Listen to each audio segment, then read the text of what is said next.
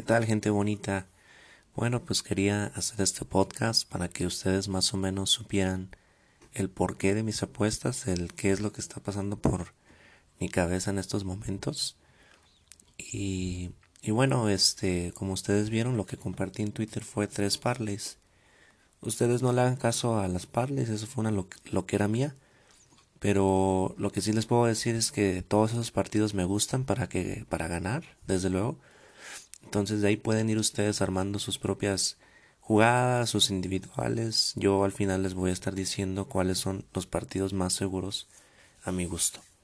¿Vale? Entonces voy a ir desglosando cada partido para que ustedes más o menos sepan el porqué de mi decisión.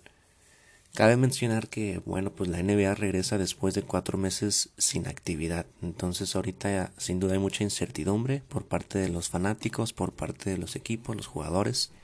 Pero afortunadamente hubo tres partidos pretemporada, por así decirlo, en donde pues yo vi cada uno de ellos y me dio la oportunidad de ver qué equipo está, está bien y qué equipo anda mal.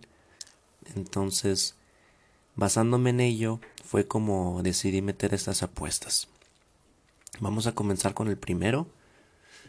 Si se dieron cuenta, yo estoy confiando mucho, mucho, mucho en Pelicans. Les voy a decir por qué.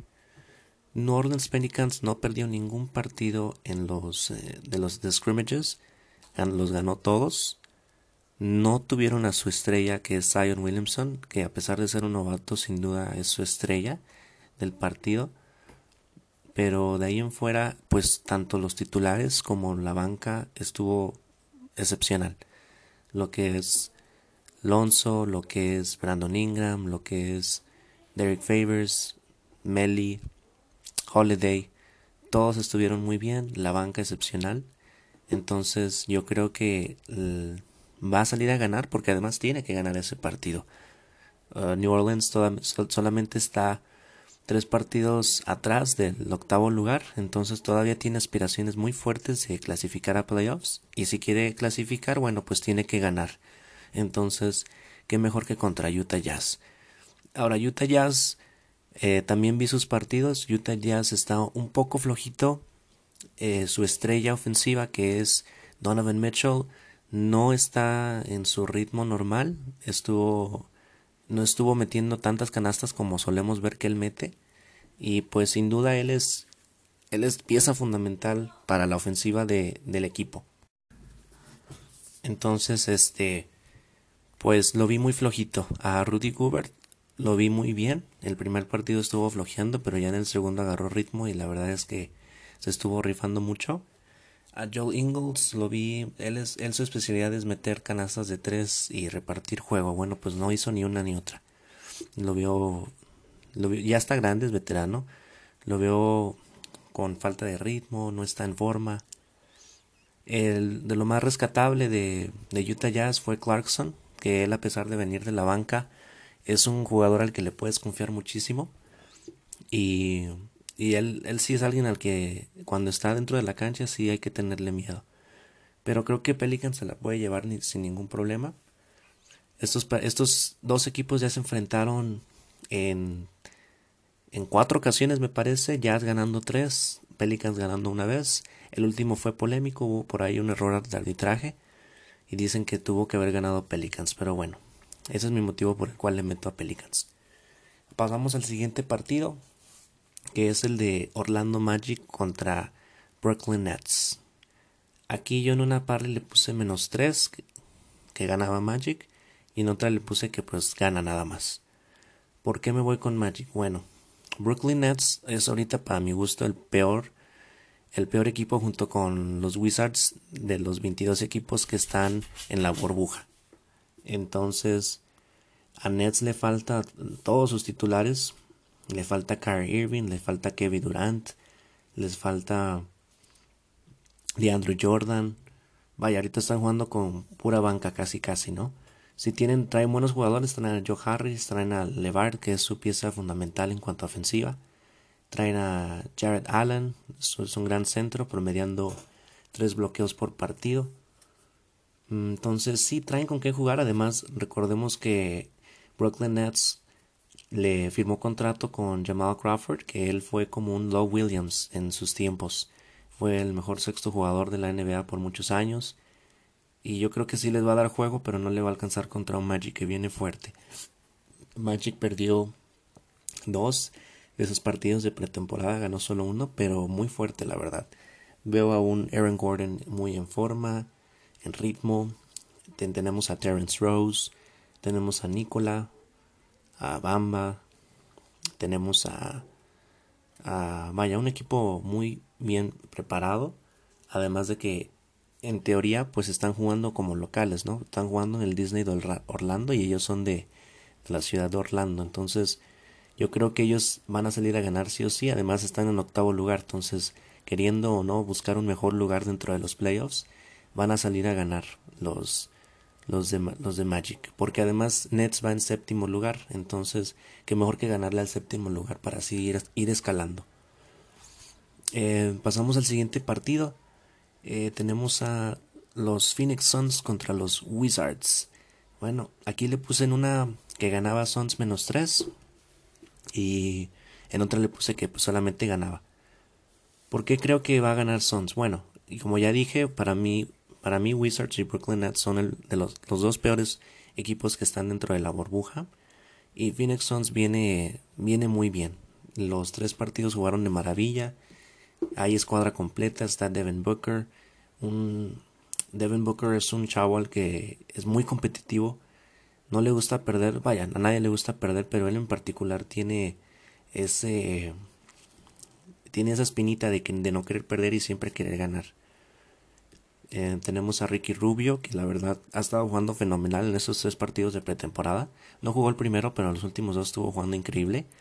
Tenemos a, a Dandre Ayton, que también es un gran centro, joven, pero sin duda en el futuro de la NBA va, va a dar mucho de qué hablar. De por sí ya, ya hablan mucho de él. Entonces, este, Sons viene muy bien. Ellos todavía, hablando matemáticamente, tienen aspiraciones a playoffs, así que sí tienen un motivo para salir a ganar.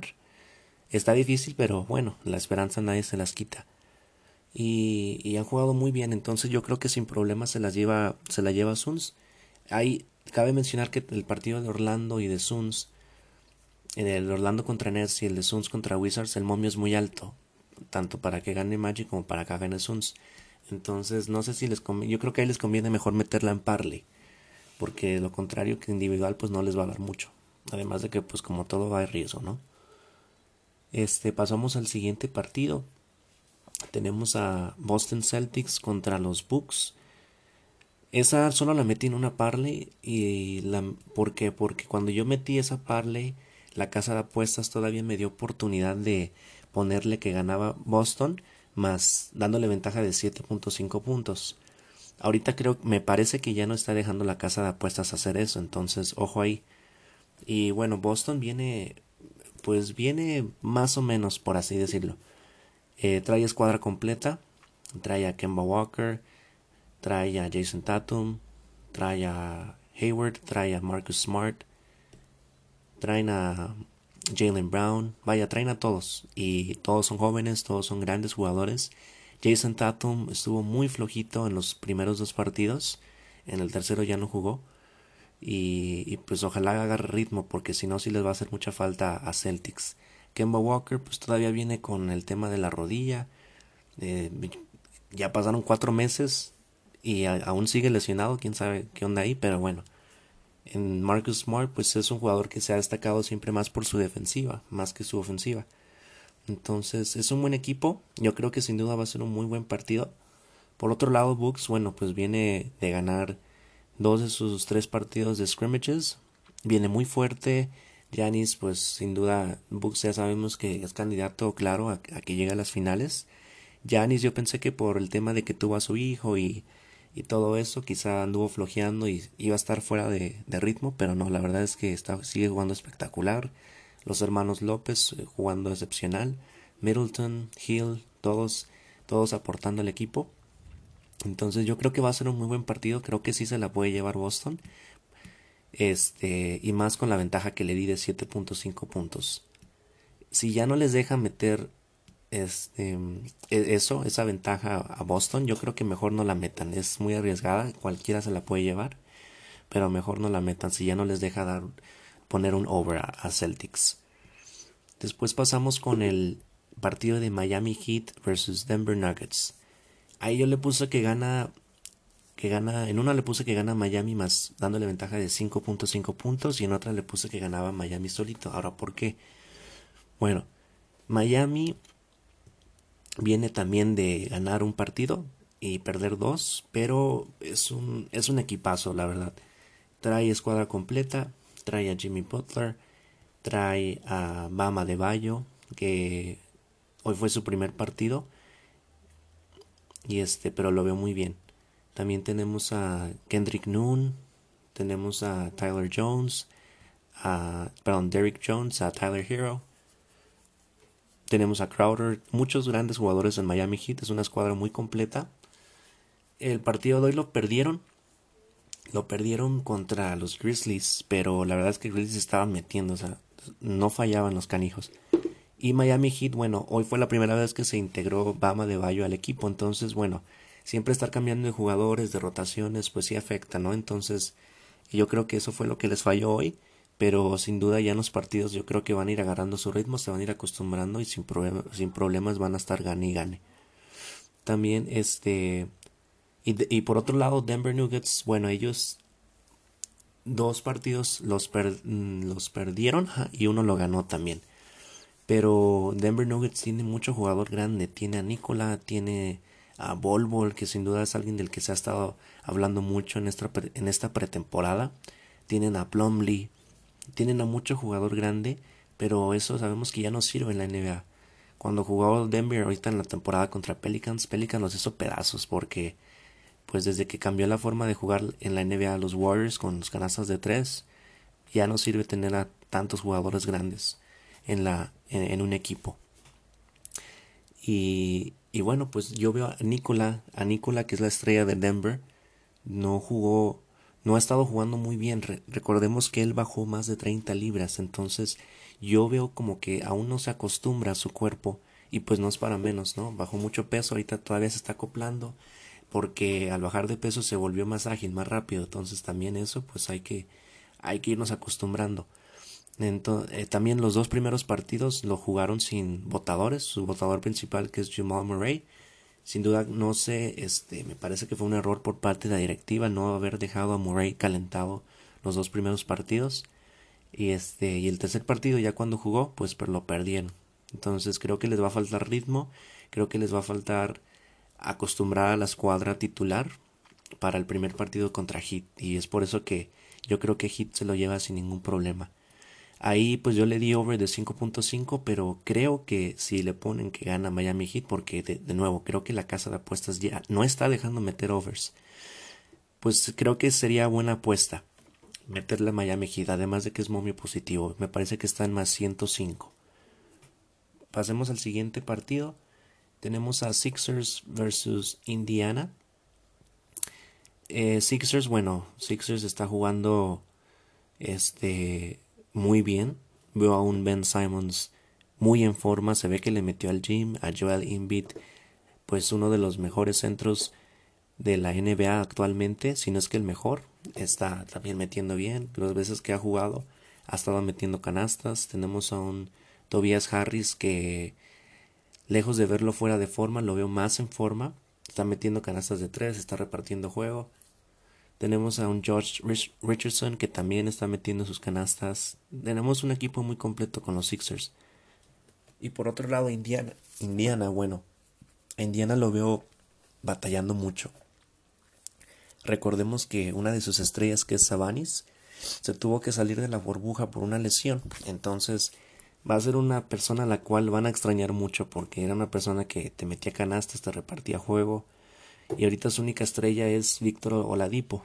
Y en estos partidos que lo he visto jugar, sí es un gran jugador sin duda, pero la carga ofensiva que le dan es mucha. No, él no puede solo. A veces se desespera, empieza a tirar de tres, empieza a colar muy, muy forzado y no, no, no salen las cosas. Y bueno, contra un Sixers que, que trae equipo completo y que hoy, Hoy descansaron a Joel Embiid para que en el partido contra Indiana estuviera al 100. Pues creo que sin duda se la puede llevar Sixers sin ningún problema. Ahí yo le puse en una parley que gana Sixers, así nada más. Y en otra le puse que gana menos y con desventaja de menos 3 puntos. Creo que se puede dar sin ningún problema. Ahora, en las otras dos parles agregué dos partidos, de los cuales no he hablado. El de Lakers Clippers, ese va a ser un partido, un partidazo, pues sabemos que es el clásico de clásicos, particularmente en esta temporada. Se han enfrentado eh, tres veces, dos veces las ha ganado eh, Clippers y una vez las ha ganado Lakers, que fue la última vez. Ahora, ¿cómo vienen en cuanto a escuadra? Bueno, a Lakers solamente le hace falta una persona, que es Bradley, Avery, y, y pareciera que no va a afectar, pero sí va a afectar porque Bradley tuvo mucho que ver en el partido que le ganó Lakers a Clippers. Estuvo jugando una defensa maravillosa, estuvo metiendo sus canastas, así que sin duda se va a extrañar. Y bueno, nuevos, integrantes, pues tenemos a J.R. Smith, tenemos a Dion Waiters, que en este último partido que jugaron los Lakers, eh, la verdad es que se rifaron los dos, traen tiro, traen, traen defensa, traen, traen todo, traen ganas de ganar pues. Y por otro lado Clippers, bueno, Clippers les va a faltar tres piezas fundamentales. La primera es Low Williams, que Low Williams tuvo que salir por un problema personal de la burbuja, después lo cacharon en un table, pero bueno, eso ya es otra historia. Lo que Low Williams aporta a los Clippers es es fundamentalísimo. Él, él no es este titular porque, bueno, ya estamos acostumbrados a que él sea el sexto mejor hombre de la NBA y de los Clippers. Pero él si quisiera, pues pudiera ser titular, ¿no? Él es una persona a que tú la metes de la banca y te va a meter los mismos o hasta más puntos que Kawhi Leonard. Entonces el hecho de no tenerlo en el partido contra los Lakers va a ser muy muy importante. También les va a hacer falta a Harold. Harold es un gran centro que las veces que se han enfrentado con Lakers siempre está ahí agarrando los rebotes ofensivos. Así que yo creo que les va a hacer falta. Ahorita el centro que tienen Clippers es a Zubac, pero Zubac llegó apenas ayer. Lo, en todo el partido solamente metió tres puntos, así que está fuera de ritmo y le creo que ya no le va a alcanzar para, ya no le va a alcanzar, ya no le va a dar tiempo volver a su ritmo para el partido de los Lakers porque los Lakers abren abren la NBA. No, perdón, abren los Pelicans, pero en el mismo día también juegan los Lakers contra los Clippers. ¿Qué otra persona va a faltar? Patrick Beverly. Él parece que no va a jugar, todavía no han confirmado. Él también se tuvo que salir de la burbuja por un problema personal, pero parece que no, no le va a dar tiempo eh, poder jugar contra los Lakers. Y bueno, Patrick Beverly siempre, cuando juega, bueno, en general, pero cuando juega con los Lakers siempre les ha causado muchos problemas. Ah, recordemos el, el, segundo partido que se enfrentaron. Eh, LeBron quiso meter una de tres y Patrick Beverly se la arrebató. Y siempre defendiendo a LeBron. Entonces, sin duda, pues va a ser una pieza que se va a extrañar. Y dado estas personas que no van a poder jugar contra los Lakers y los Lakers estando completos y el récord estando 2-1, yo creo que sin problemas se la lleva Lakers. ¿Qué otro partido me falta? Me falta de los, el de Utah Jazz versus Thunder. Bueno, esta parle pues sin duda es soñadora, ¿no? Es soñadora y yo lo hice por puro gusto, pero eh, dentro de mi fantasía, según yo, después de que Utah Jazz pierda contra Pelicans, pues se va a ver obligado a ganarle a su siguiente rival, que es Oklahoma City Thunder. Thunder ha estado jugando muy bien. De hecho, ganó los tres partidos. Eh, solamente dos equipos ganaron sus tres partidos ahorita en la pretemporada, que fue Pelicans y Thunder. Y, y pues jugando muy bien, la verdad. Chris Paul, sabemos que es un gran votador, un gran repartidor de juego. Tenemos a Steven Adams, un gran centro. La gente no habla mucho de él, pero la verdad es que es buenísimo. Tenemos a su estrella, que es Alexandre, creo que así se dice que es un joven que estuvo en los Clippers y que se pasó a Thunder y que, vaya, es una estrella. Pero, en, de lo más, de lo más destacado de Thunder en esos partidos, a mi gusto, fue Steve, precisamente Steven Adams. Eh, le estaban dando la pelota, él pivoteaba, posteaba, metía sus canastas. Pero he visto partidos en los que se enfrenta con Utah Jazz y la verdad es que cuando lo está cubriendo Rudy Gobert, Steven Adams se opaca por completo. Entonces, una vez parando a, Steven Adams con, con Rudy Gobert, yo creo que Thunder no tiene mucho que ofrecer. Y Rudy, y esperemos que para ya el segundo partido de temporada regular, Donovan Mitchell haya agarrado su ritmo, Joel Ingles esté metiendo canastas de tres, Clarkson esté aportando desde la banca, Michael Conley esté también repartiendo juegos, y es que Donovan Mitchell no, no está al 100. Pero yo creo que ahí la pieza fundamental va a ser Rudy Gobert deteniendo a Steven Adams y creo que sin problema se lo puede llevar Utah Jazz. Este y bueno, eso sería todo. Los si quieren meter una individual a mi gusto, la que la que, la, la, que yo le apostaría para irme a la segura es la de Pelicans. Yo siento que Pelicans se la va a llevar sí o sí. El momio no es tan malo, ahorita me parece que está en menos 130. Así que el de Pelicans está muy bien para meterla como individual. Otra que me gusta individual es la de los Lakers. Sí, es buen momio. Creo que ahorita está en menos 150. Y creo que sin problema se la lleva Lakers. Eh, ¿Qué otra? La de Sixers. Bueno, el, momio ya está un poco alto con la de Sixers. Entonces esa ya no sé si convenga tanto. Y si quieren meter una mini parley segura, yo creo que los dos seguros sería Orlands o sea, Pelicans, la de Magic, la de los Suns y nada más. De, o sea, una, una, una triple parley. Y si quieren meter una cuádruple que a mi gusto es aún segura, sería New Orleans, Lakers, Suns y Magic. Y ya si le quieren agregar la de los Sixers, pues quizá también sea buena idea. Pero bueno, todo puede pasar. Es el reinicio de una temporada después de cuatro meses. Sin duda nos podemos llevar muchas sorpresas, pero haciendo un análisis general, pues yo creo que esas van a ser mis predicciones. Espero que les haya gustado y cualquier cosa pues quedo al pendiente. Muchas gracias.